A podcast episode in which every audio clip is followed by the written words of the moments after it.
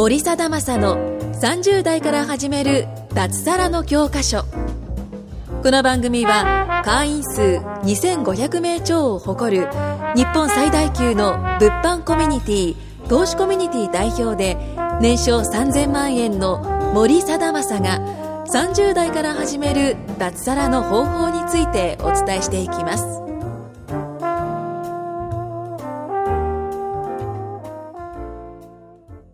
30代から始める脱サラの教科書ということで、えー本日第3回目の収録の方を始めたいと思います。よろしくお願いします。よろしくお願いします。はい。今日はですねえっ、とまあ女性の声が聞こえたんですけどもえっ、とまあこの番組はですねまあ30代からまあ僕の経脱サラした僕の経験をもとにですね、えっ、と皆さんに脱サラする方法であったりとか、えーまあ企業とかビジネスのお話をしていこうと思うんですけども今日はですねあのーまあ女性企業ということでえっ、とまあ女性の起業家の方よしこさんに来ていただいてます。でですねあのまあ今僕がちょっとなんかどもっているのはですね彼女はね何かというとあの僕の奥さんなんですよね。夫婦でビジネスをしているという。まあ結構珍しいと思うんですよね夫婦でビジネスをしているっていうのは。でまああの僕の奥さん自体もねあの30代でしうんまあ、ずっとこうサラリーマンというか、まあ、OL ですよね勤めていて、まあ、そこから、まあ、夫婦でというか彼女は自分の自身の力で、えーとまあ、そのビジネスを始めたような形になるので、まあ、ちょっとねその女性企業であったりとか、まあ、その本当に、まあ、性別も関係ないって感じですかね脱サラしたりこの自分の力で稼いでいくのにはその性別もその年齢とかうん、経験も関係ないっていう話をちょっと彼女と一緒にしていけたらなと思います。はい。改めてよろしくお願いします。よろしくお願いします。じゃあ、ちょっと簡単な自己紹介を、名前とか年齢とか、はい。はい。どうぞ。はい。名前はよしこです。今年は、あ今年で35歳はい。になる年です。よかったですか、年齢を言って。あ大丈夫です。あの、年は魅力だと思ってます。素敵です。はい。はい。えーっと、今年の5月からビジネスをスタートさせていただいて、はい。はい。まあ最初は物販業から始めて、今は、まあその経歴、まあ、実績をもとに講師っていう立場で、えーまあ、スクール事業ですよね。はい、スクール事業っていうのをさせてもらってます。はい。もともとは、えっ、と、どういう仕事に？はい、もう本当に普通の、あの、会社員というか、まあエステに勤めてはい。て、はいですね。でそのまあ僕は、まあ、彼女と結婚してえーっとまあ付き合って1年4ヶ月？今、今ですか？はい。うん。ぐらいになるんですよね、でまあ僕はその彼女に出会ったのがきっかけで、まあ、ビジネスをスタートすることになって経営を始めたんですよね。でまあその結婚が目標でえーっとまあビジネスを始めて結婚して、まあ、結婚したので彼女はこう退職することになったんですよ。でその退職する時に仕事をしなくなるわけじゃないですか。はい。でも別にその時点で子供もいないし、うん、そのなんだろうな。なんかしたいっていう気持ちがあったんですよね、はい。はい。うん、でそれでまあそのなんだろうな。どうせ何か例えばパートとかうんアルバイトとかするぐらいだったらその僕らがやってるビジネスモデルっていうのの方が、まあ、より効率的に稼げるのでまあやってみないかっていう形でスタートしますよねはい。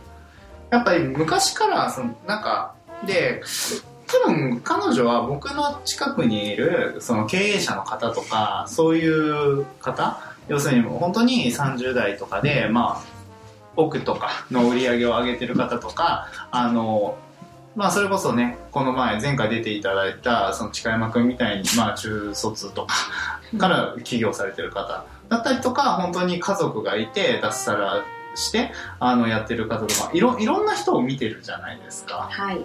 であのなんか30本当にこのビジネスモデルって自分でやってみてもそのインターネットのビジネスモデルですね。物販とかじゃなくて、まあ、いろんな形態で成功してる人いっぱいいるじゃないですか。はい。でやっぱりそのなんか最初本当に最初の時にでリスナーの人で多分結構なんだろうなこうやって聞いてても本当にできんのかよって思ってる方って結構いらっしゃると思うんですよね。はい。なんかとかやるの不安だとかこう。う、ん。なんか最初そういう不安とかってなかったんですかね。不安はもちろんありました。はいははい。でまあそうですね。旦那さんの活躍を本当にゼロから見てる状態ではいはいはい。で1年間経ってから結婚したんですけども、まあ最初はもちろん大丈夫かなとか、うんうん何してんのかなとか、うん。ほんまに大丈夫かなって思ってきたんですけど、うん。やっぱ1年後にまあこれだけの結果を上げたりとかいろんな人と関わってるのを見て、まあ楽しそうだなっていうのと、純粋にね。はい。で、まあ、いろんな方の、なんでしょう、まあ、また聞きですけど、お話とかも聞かせてもらって、まあ、本当に特別だからできるってわけじゃなくって、まあ、すごく真似もしやすかったり、あの、まあ、誰にでもできやすい。まモデル？あ、そうですね誰にでもっていうかなんかこう参入しやすいって感じですよね、うん。うん、ネットのビジネスモデルっていうのははい。なので、まあ、不安がないかって言ったらそうでもなかったんですけど、まあ、だけど、見ていく中で、まあ、そんなに1年で成長できる環境ってないなって思ったのと、まあ、すごい可能性があるなって感じたので、うんあの、チャレンジをしたいなと思って始めてみましたうん。なるほどやっぱりそのなんだろうな起業っていうとその起業とか脱サラっていうとなんかこうイメージ的には男性のワードになってくるのかなとは思うんですねみんなイメージ的にそうですね。なんか女性が「いや脱サラしました」っていう「うんえマジで?」みたいな。うんなんかどちらかとただその性別ってこのビジネスモデルにはい。な僕らがやってるっていうかそのなんだろう別に僕らじゃなくてもそのなんだろうな脱サラするとか起業するってそんなに難しくないと僕は思ね。っていて、うんうんうん。方法次第じゃないですか実際のところは。そうですね。それを知ってるか知らないかで、だいぶ人生も変わるんじゃないかなと。なんか関わる人次第って感じじゃないですか？実際のうところ。ん、やっぱ会社員の頃だと出会う環境とか、うん。まあ関わりってやっぱりある程度になってしまうかなとうん。思うんですけど、ん。やっぱこの業界って年齢性別、もうそれまでのスキルも経とか関も、係ないですうんね、全く関係なくて、うん。まあ、その人たちからすごく刺激もうん受けますし、うん、なんかこんな環境ないなって思います。うん、なるほどねやっぱりその僕も、まあ、2000なうん5600人ぐらい教えていてやっぱりその、まあ、奥さんね、自分の奥さんにもその自分がやってビジネスモデルを進めてるっていうのはやっぱりねその参入障壁が低くてなおかつ稼ぎやすい、うん、まああとその稼ぎやすいって言ってもその決してお金だけじゃなくてやっぱりうまくいくのにはこう人とのつながりであったりとかその、ね、どういう環境で物事を進めていくかってすごい大事になってくると思うんですよね。はい、うん、でやっぱりそういうのをこう1年間僕の近くで見てたので多分やる、こうやったらうまくいくんだっていうのは大体なんか見てたからうまくいったっていうのはあるんじゃないですか？うん、まあやってみてなかなかまだできないなって正直思ったんですけど、うん。だけどうん。なんか成功できるんだなっていう道のりはなんとなく見てました、うん、なんかやっぱりその、まあ、このリスナーの方でも、まあ、まあ男性が多いと思うんですよね聞いてる方で、はい、うん、聞いてる方で男性が多いと思うんですけどもそのなんだろうな、まあ、正直なんか会社でバリバリできてたからうん。脱サラしてうまくいくとかって感じじゃないじゃないですか、そうですね、うん、なんか従順なかなんか例えば会社で部長まで行ったから脱サラできるとか、うん。なんかそういうなんてないじゃないですか実ないです際のところ、ね関係ないですね、でも見ててこうな僕あ僕を見てて、うん。なんでうまくいったと思います？えー、純粋にそれりちょっと聞きたいです、まずはうん、環境。環境ですかね。うんうんうん。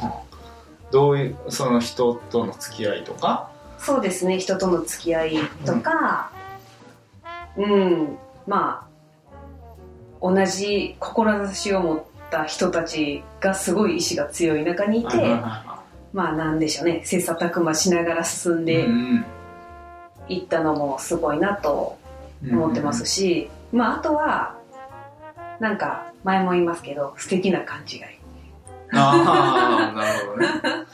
なんかまあ人ってやっぱ自信がなくって将来に対して不安だったりとかする中で、うん。もうなんか自信俺はできる、ああちょっとした勘違いですよね、本当に、うん。1000万い稼く稼げるってんのかなみたいな。ああ最初まあ傍から見たらそう思うでしょうね、もうそれがもうそれを信じてやまない自分がいたから、うん。もう本当にそれが事実になっていったのかなと思います、ああなるほどね。はい。それはあるかもしれないですね。まあでもその前段階としてやっぱりその業界選びってすごい大事だと思うんですよね。うん。あのーまあよしこさんがやっていたそのエステの業界で例えば起業しようと思ったら、すごい難しくないですか？わかんない。イメージ的に、うん。だってまず店舗型だからどっか借りないとダメじゃないですか。そうですね。初期費用もかかるし。ですよね。しかもその、なんか変なマンションとか借りれないからうん。ちゃんとしたところってなったら家賃それはまあ場所によるけど10万ぐらいかかったとしてはい。ってなったらうんうん。最初初期費用で50は借りるのにかかってそうですね。あと機材はとか、うんで集客はとかうん考えると結構厳しいっすよね。厳しいですね。しかも一人でやってる人なんかいくらでもいるし。確かに確かに。ライバルが溢れ返ってるね。どう差別化するかってなるとやっぱり集客力とか広告力。うんななるほどね。やっぱうん。広告ってってなるっすもんねどうしても、ですね。うんうんってなるとやっぱ大手にはもうかなわないし、うんうん。うんそんな資金力もないし。じゃあどう差別化するかとかね。うん。いう問題が出てくるわけじゃないですか。はい。でやっぱりその切磋琢磨するっていうのはもともと無理なものというかあの厳しいところ、うん。うん、要するに僕も仲間がいると言ってもライバルなわけですよね一応、はい。うん、同業なわけなんで同じことをやっているのは一応ライバルなわけなんですよね。だけれどもやっぱりそこのなんだろうな、えっとブルーオーシャンレッドオーシャンがあるっていう言葉のようにその参入障壁が高いところに行ってライバルが死ぬほどいるところに行ったら多分僕もこんなうまくいってないしうん。そのよしこも、まあ、その歴は少ないけれども実績が出ているのもそんなこと無理だと思うんですよ普通に考えて。できないですね。普通に考えて無理じゃないですか、うん、はいやっぱりそこに対して、うん、と業界選びであったりとか具体的に何をするのかっていう取捨選択とかっていうのはすごい大事になってくると思うんですよね。うん、でやっぱりあの僕が見てて思うのはあのなんだろうな女性がまあ本当にね女性であろうが男性であろうがやっぱ本当に個人が起業する時代だと思うんですよ。うん。個人がその人の力を輝かすことができる時代。でそれにはやっぱり資金力もその、まあ、全くなかったら無理ですけど、あの本当のゼロのゼロだったら無理だと思うんですよね。あの貯金が本当に0円で生活費がマイナスになってるとかだったらもう無理だと思うんですけど、あのそうじゃなくて普通に、まあ、多少の借金があるあるぐらいだったら全然いけると思うんですよ。はい、うん、でやっぱりそういうねあの本当に個人が生きる時代の中でやっぱりその業界選びをしっかりしてうんとなんだろうな業界選び。でその人がうまくいってる人と、まあ、一緒にくっついてできればあの主婦だろうがあのなんだろうなフリーターだろうが、えー、と本当に学歴とか何にも関係なく脱サラっていうのは脱サラというか起業ってできると思うんですよね。はい。やっぱりそれはなんか僕は奥さんに勧めて僕、まあ、奥さんがうまくいってなかったらここに呼べないわけですよ。純粋にね、まあ、それをね結構体現してくれたっていうのは僕自身嬉しいことだしこう、まあ、聞いてるリスナーさんのねあの、まあ、勇気にもなるのかなっていうのはちょっと思いましたけどね。はい、うんなんか、まあ、最後1分ぐらいあるんですけども、こう聞いてる方で脱サラしたい人とか、あの、起業したい人に対して、なんかこう、一言アドバイスというか、伝えてる、はい。こうやった方がいいですよ、みたいな。そうですねやっぱりまあいろんなものになんでしょう起業とか、まあ、脱サラとかに興味があるけどもなかなかこう一歩が踏み出せないっていう方ってすごく多いと思うんですけどもやっぱりまずやってみることっていうのが一番大事ですし、うんまあ、聞いたり調べたりして、うんまあ、例えばその人に直接連絡取ること、うんやってみたら意外にいけたりするものなので、うんもうその一歩の勇気だけ出していただければなと思います。なるほど。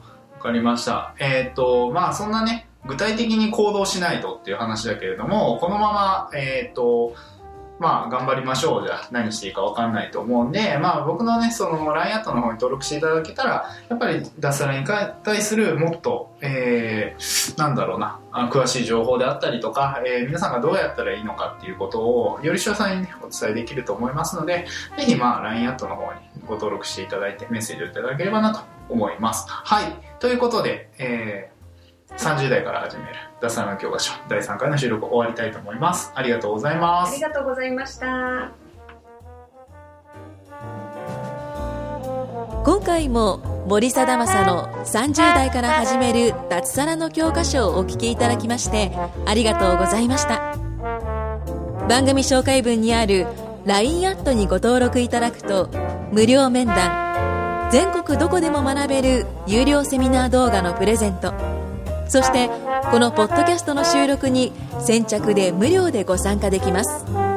ぜひ LINE アットにご登録ください。それでは次回もお楽しみください。